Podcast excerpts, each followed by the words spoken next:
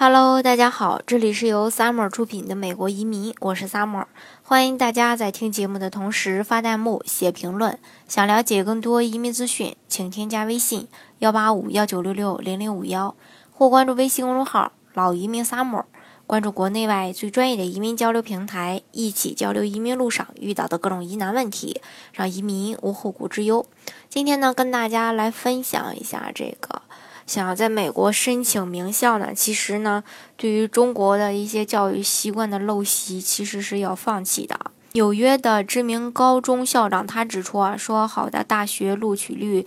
呃，创了历史新低。华裔学生要在这千军万马过独木桥中脱颖而出呢，不仅要从高中第一天就开始计划，而且不应只注重学习成绩，唯有全面发展，并且特色突出，才有机会打动名校的招生官。两千四百分的 SAT 成绩有的是，常春藤等名校希望招到的是独一无二的有特点的学生。曼哈顿下东城亚洲研究所双文高中学校。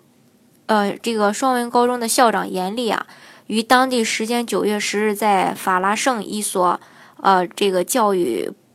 博览会上表示啊，好的大学录取率近年来屡创历史新低，尤其是这个，嗯。常春藤的名校录取率都徘徊在百分之五左右，因此想上好学校的学生必须尽早计划，从升高中第一天起就不能松懈。严厉指出啊，大学申请中高中四年成绩最为关键，而高一的成绩是关键中的关键。如果开局不利，今后三年要花更大的力气去补回。这个令学生是不堪重负的。严厉也指出说，除了学习成绩，全面发展是非常重要的。尤其是华人学生，很多很努力，理工科也好，但是英文、历史都比较差，这样在申请好大学，尤其是名校上是很难占优势的。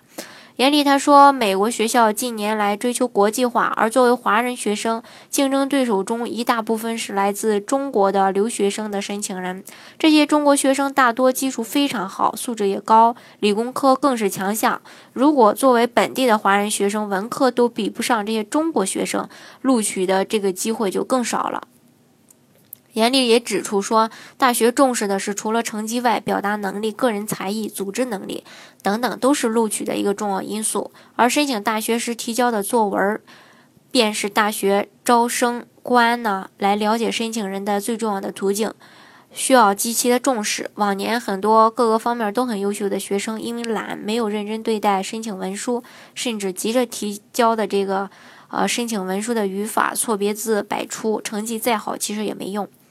纽约军校校长张杰则指出，课外活动宜精不宜多。大学评估学生的课外活动和综合能力时，重点要看其是否真正去热爱并且坚持。张杰说，华裔学生在课外活动上，嗯，呈现的都是千篇一律。不少家长也急于求成，对子女参与课外活动不关注他的一个热爱是否热爱，而在意有没有作用。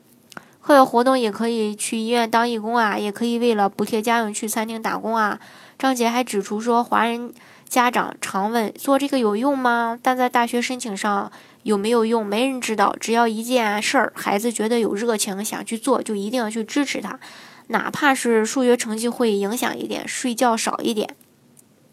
张杰认为啊，华人家长应放下。